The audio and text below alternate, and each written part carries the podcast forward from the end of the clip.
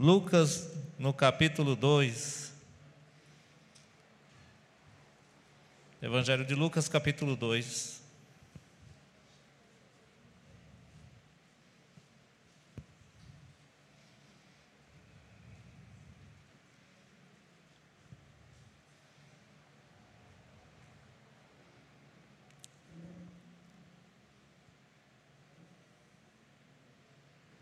Amém?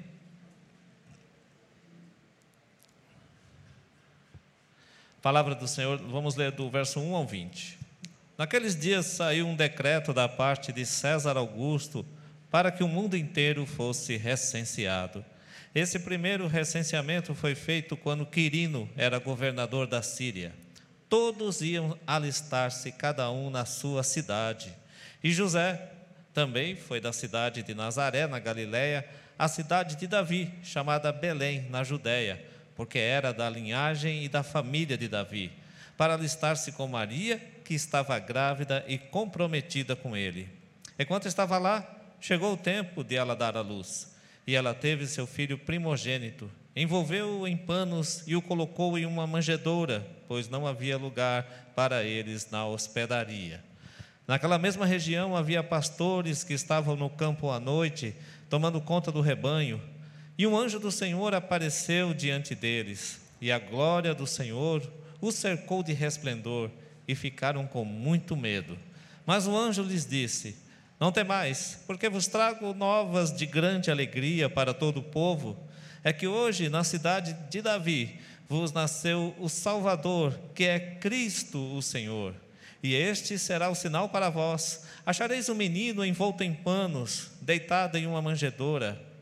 Então, de repente, uma grande multidão do exército celestial apareceu junto ao anjo, louvando a Deus e dizendo: Glória a Deus nas maiores alturas e paz na terra entre os homens a quem Ele ama. E logo que os anjos se retiraram, indo para o céu, os pastores disseram uns aos outros: Vamos lá até Belém para ver isso que aconteceu e o que o Senhor nos revelou. Foram, então, com toda a pressa, e acharam Maria e José e o menino deitado na manjedoura. E vendo, contaram a todos que lhes havia sido dito sobre o menino. E todos os que ouviam os pastores ficaram muito admirados. Maria, porém, guardava todas essas coisas, meditando sobre elas no coração. E os pastores voltaram glorificando e louvando a Deus por tudo o que tinham visto e ouvido, como lhes fora falado. Amém? Vamos orar mais uma vez. Pai de amor, louvado seja teu nome, Senhor. Muito obrigado, ó Pai, pela tua palavra que nós acabamos de ler aqui, ó Deus. Tua palavra de amor, tua palavra de salvação. A tua palavra, ó Deus, de cumprimento, ó Deus, das profecias que vêm desde Gênesis, ó Pai. E nós vimos aqui o cumprimento da tua promessa de enviar ao teu, o teu filho a este mundo, ó Deus, que veio para nos resgatar, veio para nos perdoar, veio para nos trazer salvação, vida eterna, certeza de um dia morarmos no céu contigo, ó Pai. Muito obrigado por esta palavra, Senhor, por teu grande amor, por tua tão grande compaixão. Nos abençoe, Senhor. Fala conosco aqui, que a tua palavra venha ao encontro de cada coração aqui nesta noite. Abençoe a tua igreja no nome santo do teu filho Jesus. Amém. Aqui vimos então o nascimento de Jesus, a passagem que Lucas narra com vários detalhes sobre as circunstâncias do nascimento de Cristo Jesus. Natal. Como foi realmente o nascimento de Jesus? Quais eram as circunstâncias que cercaram a chegada do, do Messias, o enviado de Deus para nós? Certamente a história do nascimento de Jesus é bastante rica em detalhes que podem acrescentar a nossa fé, que podem aumentar a nossa fé, que podem também nos desafiar a aumentar a nossa confiança em nosso Deus. No Novo Testamento nós temos quatro evangelhos: Mateus, Marcos, Lucas e João. Em dois desses evangelhos, eles não falam exatamente sobre o nascimento de Jesus. Marcos não fala do nascimento de Jesus. Por outro lado, o Evangelho de João, que é justamente um dos apóstolos também, ele já fala de Jesus em suas primeiras linhas para apresentar o Jesus que aquele que sempre existiu, o Deus Todo-Poderoso que sempre existiu. Ele afirma que antes de tudo, Jesus, o Verbo da vida, já existia desde sempre. E assim também João não fala do nascimento de Jesus como Marcos, né? Temos então Mateus e Lucas, que são os que nos fornecem, que dão maiores detalhes e informações e fatos e circunstâncias do nascimento de Cristo. Em Mateus, o trecho que fala sobre o nascimento de Jesus é, fica entre os capítulos 1, 18 e o capítulo 2, verso 23. Aqui no Evangelho de Lucas, é, nós temos mais detalhes, que vai desde o capítulo 1, verso 16, até o capítulo 2, verso 20.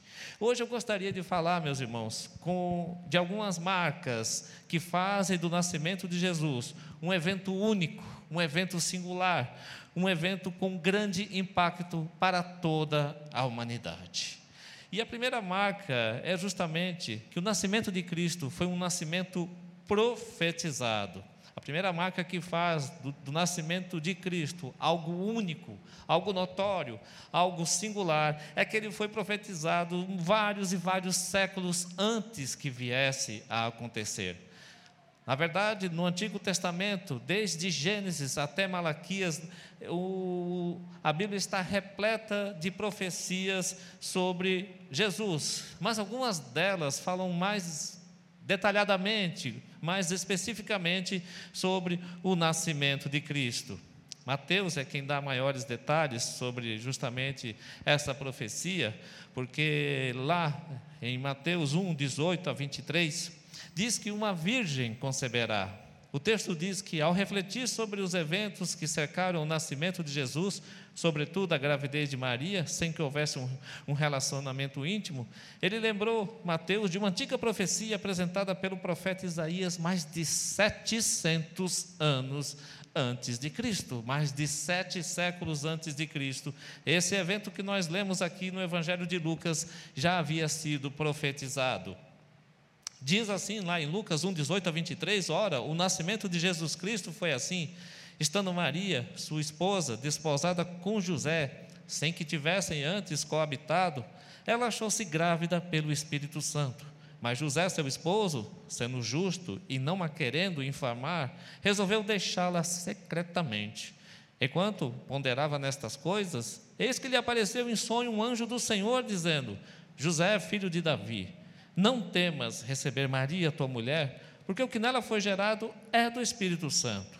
Ela dará à luz a um filho e lhe porás o nome de Jesus, porque ele salvará o povo dos pecados deles. A hora tudo isto aconteceu para que se cumprisse o que fora dito pelo Senhor por intermédio do profeta.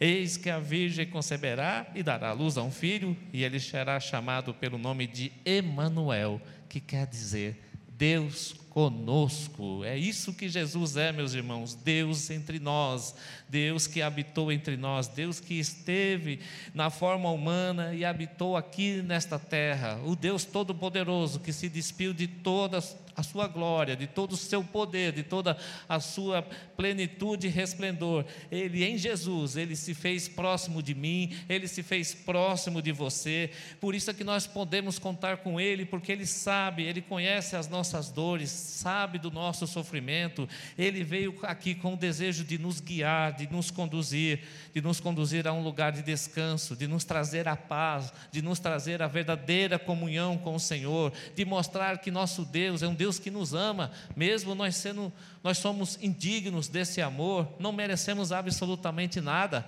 mas ele se esvaziou de si mesmo e veio a este mundo, caminhou com a humanidade, sentiu fome, sentiu cansaço, sentiu sede, andou entre nós para se mostrar que sim, Deus nos ama e ele se chama Emanuel, o Deus que está conosco, o Deus que quer nos guiar para o descanso eterno. Amém, meus irmãos?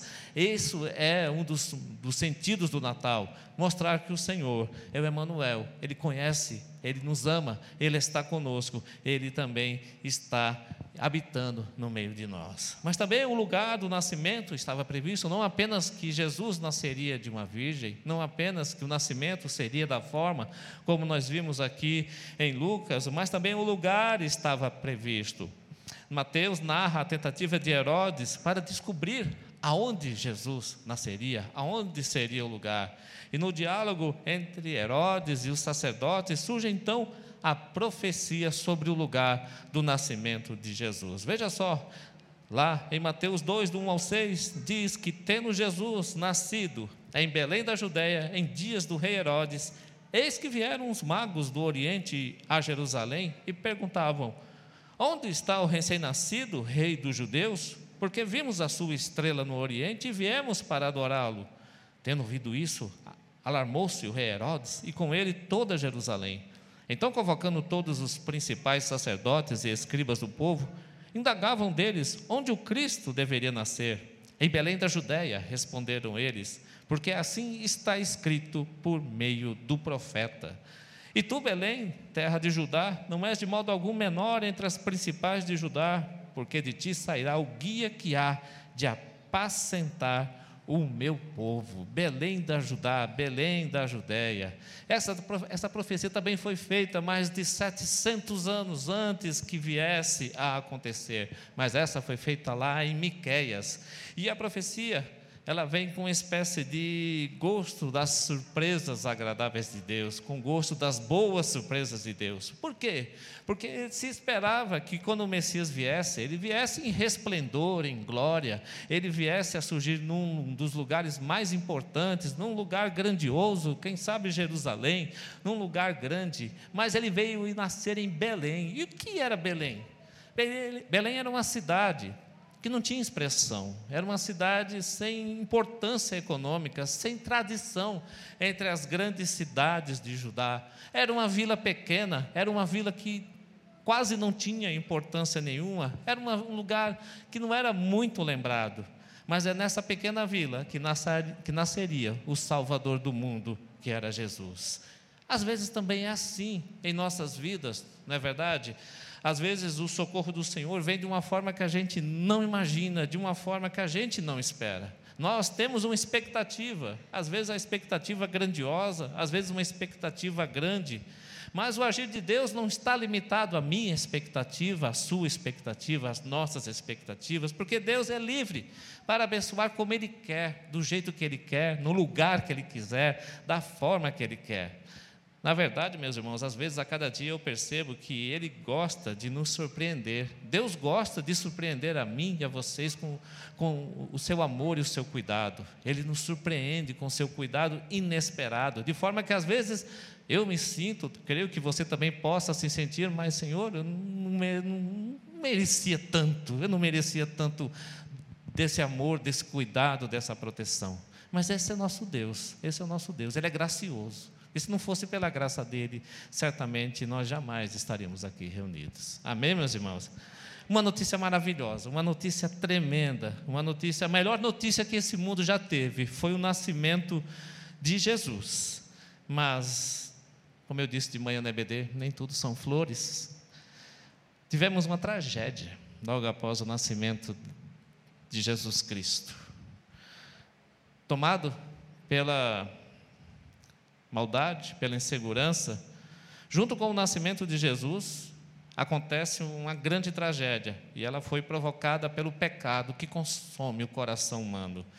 Nós vemos lá em Mateus, capítulo 2, do 16 ao 18, que então Herodes, percebendo que havia sido enganado pelos magos, ficou furioso e mandou matar todos os meninos de dois anos para baixo, em Belém, nos arredores, de acordo com o tempo indicado com precisão pelos magos. Cumpriu-se então o que o profeta Jeremias havia falado. Em Ramá ouviu-se uma voz de lamento e grande pranto. Era Raquel chorando por seus filhos e recusando-se a ser consolada, porque eles já não existem. O massacre dos meninos de dois anos para baixo de idade foi uma tragédia que parece não fazer sentido. Para que tudo isso? Por que, que isso aconteceu? Por que tanta dor? Por que tanto choro? Por que tanto sofrimento? Essa profecia estava lá em Jeremias 31, capítulo 31, versículo 15, onde, no contexto do exílio babilônico, muitos meninos, muitas mães choraram seus filhos que foram mortos naquela, naquela ocasião. Aqui nós vemos um rei que, consumido pela maldade, pela insegurança, pelo desejo de se manter para sempre no cargo, ele mandou matar todas as crianças de dois anos para de dois anos abaixo. Profecia de Jeremias, escrita 600 anos antes do nascimento de Jesus. Ele se viu enganado pelos magos. Herodes se viu iludido, porque os magos prometeram de voltar para dizer o lugar onde Jesus havia nascido, mas o Espírito Santo os orientou em sonho a seguirem por outro caminho para voltarem, e quando eles não voltaram para dizer, Herodes falou: Não, eu vou acabar, porque de dois anos para baixo eu tenho certeza que ele não tem, e vou mandar matar todos. E junto com essa notícia, infelizmente, muito choro e muita dor. Mas as mães que tiveram seus filhos cruelmente assassinados por ordem de Herodes, certamente elas haveriam de ser recompensadas.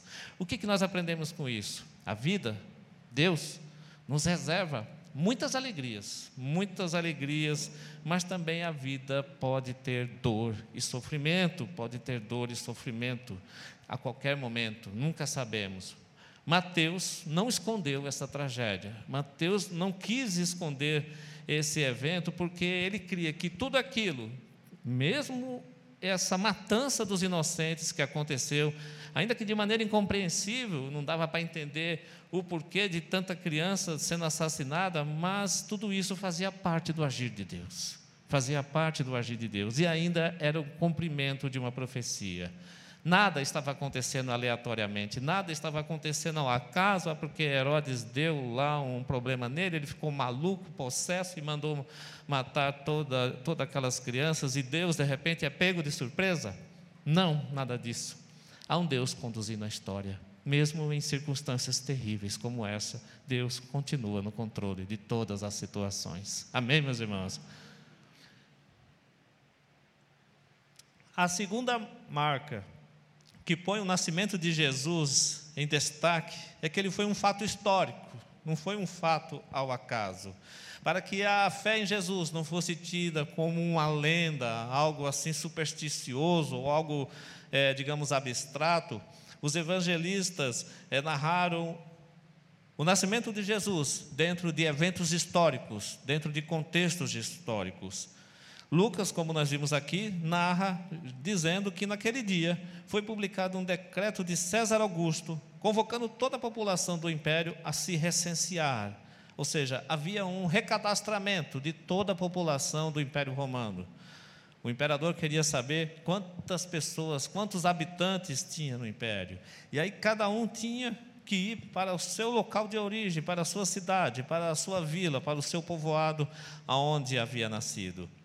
Temos aqui algo também a aprender com o nascimento de Jesus. O Deus Todo-Poderoso autolimitou-se, ele se limitou, ele se esvaziou da sua glória e do seu poder e entrou na história da humanidade. Não foi uma coisa invisível, algo que ninguém percebeu, algo que se passou e ninguém deu fé, mas algo que aconteceu realmente no mundo físico dentro das ruas empoeiradas, dentro das ruas violentas de Samaria, de Jerusalém e de toda aquela região da Galileia. Foi algo que foi visto.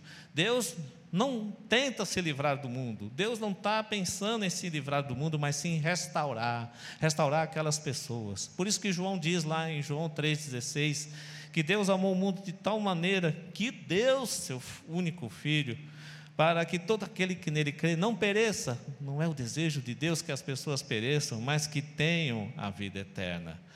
Deus age de várias formas. Deus nos informa, Deus age através da história da humanidade. E esse nascimento de Jesus mostra que quando Deus ele interfere, ele age, ele age através de várias formas. Ele pode agir através da dor, ele pode agir através do trabalho duro, do trabalho cansativo, ele pode agir através da doença de um filho, da saudade da família, de um chefe exigente. Muitas circunstâncias, as mais variadas, Deus pode agir. Jesus aprendeu também isso. Jesus aprendeu que a vida é dura, desde pequenininho havia trabalho, mas Deus estava agindo, Deus estava presente. A ponto dele dizer: Senhor, não peço que os tire do mundo, mas que os livre do mal, mas que nos livre do mal. Essa foi uma das marcas, um nascimento histórico dentro de um contexto que ficou registrado na história da humanidade. Outra marca foi que foi um nascimento natural, foi um nascimento natural. O nascimento de Jesus foi natural. Jesus nasceu como todas as pessoas nascem desde o começo da humanidade. Deus decidiu habitar entre nós, ele decidiu ser o Emanuel, o Deus conosco, da forma mais natural possível. Gera, foi gerado dentro do ventre de uma mulher, nasceu como qualquer ser humano, foi criança, cresceu, se desenvolveu, cresceu em graça e em estatura diante do Senhor normal, um nascimento comum, normal, mas por que isso seria um destaque? Por que isso seria dessa forma um destaque? Quando aconteceu o recenseamento, foi em Belém que José precisou ir com Maria para se recadastrar, para se realistar. Todos estavam naquela ocasião procurando um lugar para dormir, um quarto, um hotel, uma pousada, qualquer lugar mas tudo estava cheio, tudo estava lotado, as pousadas não tinham mais lugar para ninguém. E no meio de tudo isso, no meio dessas circunstâncias, chega o tempo de Jesus nascer. Não tendo aonde se abrigar, Maria se abriga num curral de uma das pousadas e lá nasce o Salvador do mundo.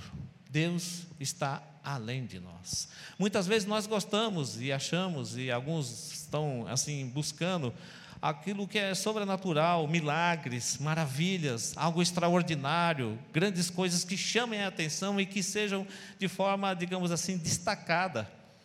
Isso chama atenção. Isso realmente, às vezes, vai ao encontro dos nossos desejos, das nossas expectativas. Porém, ele é o Deus de milagre e de maravilhas, mas o seu agir, o seu modo de operar, o seu modo de fazer as coisas, é mais frequente nas coisas mais simples e mais naturais da vida. É mais frequente no nosso dia a dia. O sobrenatural, ele acontece, milagres acontecem, algo incrível, algo extraordinário pode acontecer, mas Jesus nos chama a ficar atentos à vida comum, ao dia a dia, ao cotidiano, às nossas amizades, aos, aos imprevistos, à fidelidade silenciosa, aquelas coisas que acontecem no nosso dia a dia, a providência divina, aquilo que nós às vezes dizemos, ah, nossa, ele foi lá, não foi lá e teve sorte, não tive sorte de chegar lá. Não, não foi sorte, como disse o irmão é, Neves de manhã, nunca foi sorte, mas sempre foi Deus. Deus opera na sua vida, na sua vida simples, no seu dia a dia, no seu cotidiano, em todas as ocasiões, o poder de Deus se revela. Nós é que muitas vezes não percebemos não damos conta de que Deus está operando no nosso dia a dia. Eu acredito, meus irmãos, que quando nós vemos dessa forma, que Deus age em cada momento, em cada instante, no dia a dia, no cotidiano, naquela rotina, quando não acontece nenhuma novidade, quando nós vemos isso de forma espiritual, de forma que Deus cuidando e provendo todas as nossas necessidades, certamente nós vamos ter uma vida talvez menos ansiosa, uma vida mais tranquila e passaremos cada vez mais a confiar no Deus da provisão, no Deus que cuida, no Deus que está atento, no Deus que não descuida do nosso dia a dia. Amém, meus irmãos? Esse é o nosso Deus. Outra coisa, o nascimento de Jesus foi natural, mas também aconteceu de forma sobrenatural. E essa é a quarta marca do nascimento de Jesus. Ele foi sobrenatural. E não era para menos, porque a promessa do Messias vai desde lá de Gênesis, desde o começo do livro de Gênesis. E essa promessa faz parte do plano de Deus para resgatar toda a humanidade que vive perdida nos seus próprios caminhos, vive perdida em sua própria desconfiança, que infelizmente anda na lama do pecado. Vamos, ver então como Deus interveio além do natural para executar o plano, para salvar as vidas, as nossas vidas, a minha e a sua. Diz lá em Lucas 1, 26, 28. No sexto mês, Deus enviou o anjo Gabriel a Nazaré, cidade da Galiléia, a uma virgem prometida em casamento a certo homem chamado José, descendente de Davi. O nome da virgem era Maria. O anjo, aproximando-se dela, disse: Alegre-se, agraciada, o Senhor está com você. A gestação de Maria foi resultado do Espírito Santo. Lá no útero de Maria, Deus fez surgir o embrião fecundado e ali começou a se desenvolver Jesus. Ora, o nascimento de Jesus foi assim, estando Maria, sua mãe, desposada com José, sem que tivessem antes coabitado, achou-se grávida pelo Espírito Santo do Senhor. Foi o próprio Espírito Santo que gerou no ventre de Maria a pessoa do nosso Senhor e Salvador, Jesus Cristo. José, vendo aquela situação, afinal ela já tinha ficado três meses na casa de sua prima Isabel, quando retornou, retornou grávida, José ficou numa situação, digamos assim, difícil para ele, porque ele ao mesmo tempo não queria prejudicar Maria, chegou a cogitar inclusive sair e ir embora, abandonar para que Maria não tivesse nenhum problema, não fosse penalizada. Deus, sabendo disso, enviou o anjo que, enquanto ele ponderava nessas coisas, né, a palavra diz que um anjo lhe apareceu em sonho, dizendo: José, filho de Davi, não temas receber Maria por tua mulher, porque o que nela foi gerado é do Espírito Santo de Deus.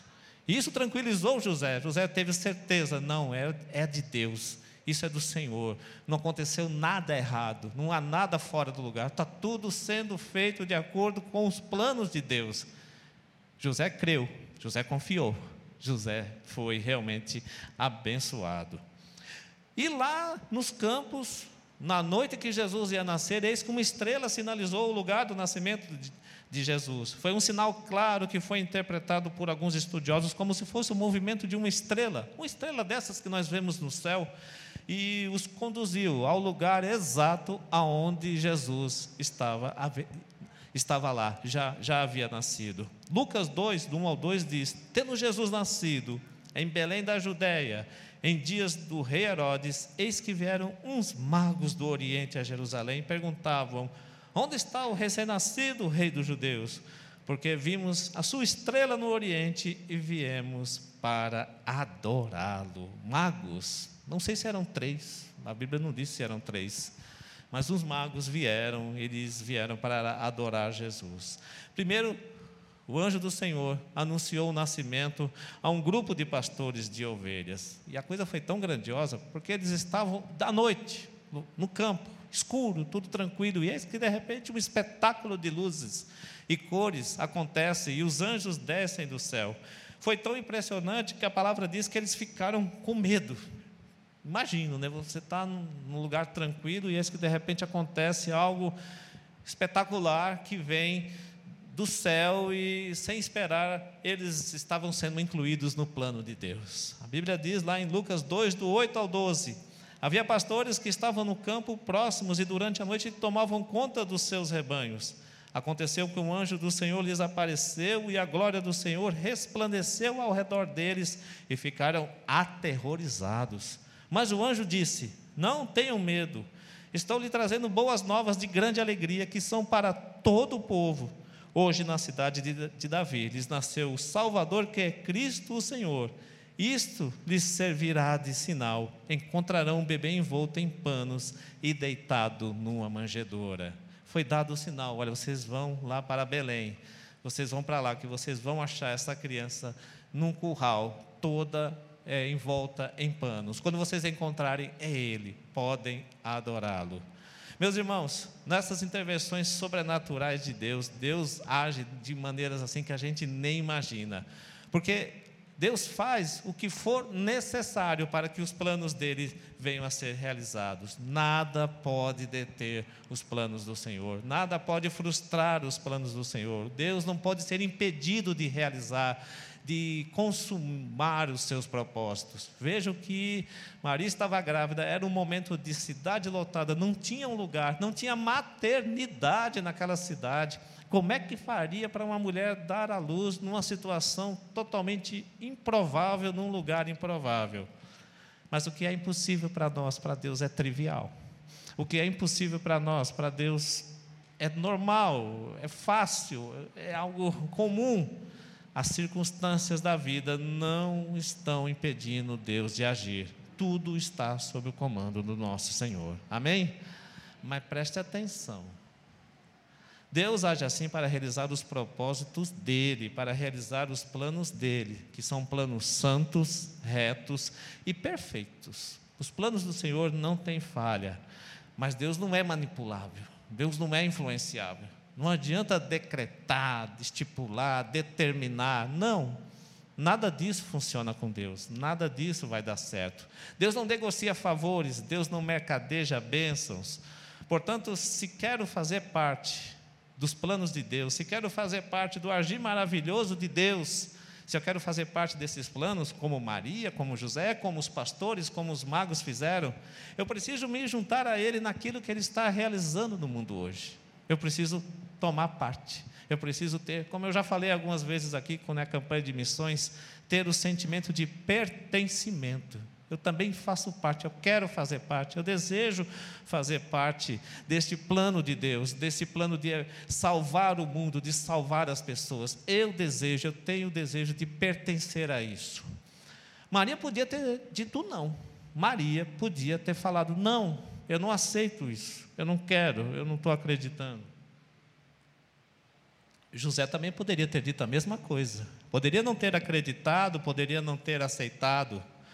Os sábios, os astrólogos aqui, eles poderiam ter olhado a estrela e não ter entendido nada, ou de repente eles ter seguido outra estrela e nunca mais iriam ver o menino Jesus. Os pastores, como eu falei, eles estavam no campo cuidando do rebanho, de repente aconteceu aquele espetáculo do céu. A Bíblia diz que eles ficaram aterrorizados, com tanto medo, que eles poderiam ter fugido, assustados, nem sem entender o que estava acontecendo, possuídos de medo e ter corrido para bem longe. Mas todos deles decidiram participar daquilo que Deus estava fazendo. Decidiram tomar parte no plano de Deus. Mesmo os planos que não eram deles, esse plano não era deles, eles não tinham pensado, eles não tinham sequer planejado. Deus os chamou para fazer parte e eles aceitaram o convite. Eles aceitaram o convite. Sim, eu vou fazer parte. Sim, Senhor, eu aceito.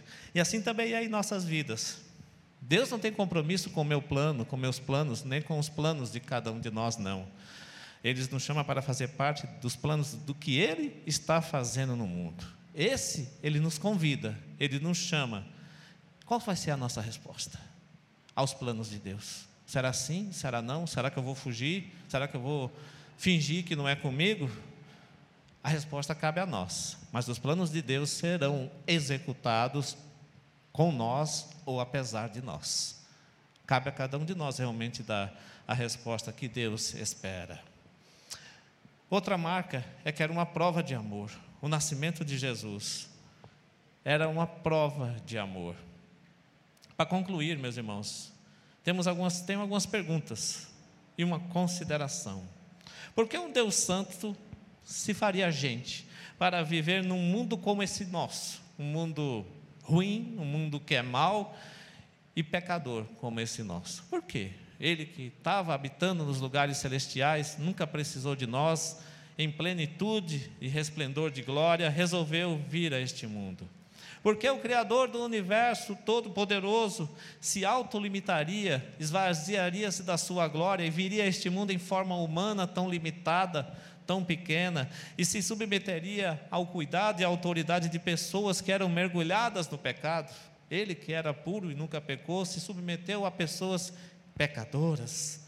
Porque o autor da vida, o autor da vida, se deixaria injustamente espancar, ser cuspido, agredido e por fim se submeter a uma morte humilhante ao lado de bandidos a morte de cruz.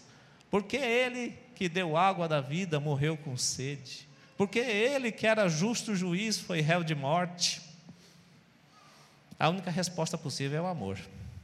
A única resposta possível para todas essas indagações é o amor. Deus se fez gente, Deus andou entre nós, Deus é o Emanuel, Deus conosco unicamente por amor. O menino Jesus, aquele, o criador do universo, o rei soberano, nasceu e foi envolto em panos, em um coxo, em um comedouro, em lugar de bicho comer, por a mim, por amor de mim, por amor de você. Só por isso, unicamente por isso e nada mais. Eu não sei se você tem sentido ultimamente, estamos no tempo do Natal, mas o Natal nos diz que nós somos amados por Deus. Aliás, o Natal nos diz que nós somos muito amados por Deus, muito amados por Deus. A palavra de Deus fala assim sobre esse amor, lá em Romanos 5, do 6 ao 11. Veja só o que Paulo escreveu. Cristo chegou na hora certa para tornar isto realidade. Ele não esperou que todos estivessem preparados. Apresentou-se disposto ao sacrifício quando ainda éramos fracos e rebeldes demais para fazer alguma coisa por nós mesmos. Mesmo que não fôssemos tão fracos, de qualquer maneira, a gente não saberia, nós não saberíamos o que fazer. Podemos entender quando alguém morre por uma pessoa digna e como alguém bom e nobre poderia inspirar um sacrifício abnegado. Mas Deus demonstrou quanto nos ama ao oferecer seu filho em sacrifício por nós, quando ainda éramos tão ingratos e maus para com ele. Agora que nossa situação com Deus está resolvida por meio dessa morte sacrificial, o perfeito sacrifício de sangue, não há mais razão para estar em oposição a Deus sobre qualquer assunto. Se em nossa pior situação fomos postos em condição favorável diante de Deus, pelo sacrifício do seu filho, agora que estamos nessa situação maravilhosa, apenas imaginem como nossa vida poderá ser plena e gloriosa por meio da vida proporcionada pela ressurreição. Agora que já desfrutamos esta maravilhosa amizade com Deus, não nos contentaremos com meras declarações formais, mas cantaremos louvores a Deus por meio de Jesus, o Messias. Amém, meus irmãos? Eu queria ler uma poesia para finalizar essa essa mensagem. Uma poesia de Joia Júnior, que fala do berço cedido pelos animais, que fala de, das coisas que Jesus teve nessa vida, que tudo aquilo que Jesus usou. Veja só. O berço, o jumentinho e o suave pão, os peixes, o barquinho, o quarto e a sepultura eram dele a partir da criação. Ele os criou, assim diz a Escritura. Mas a cruz que ele usou, a rude cruz, a cruz negra e mesquinha, onde meus crimes todos espiou, essa cruz não era sua, essa cruz era minha. Amém?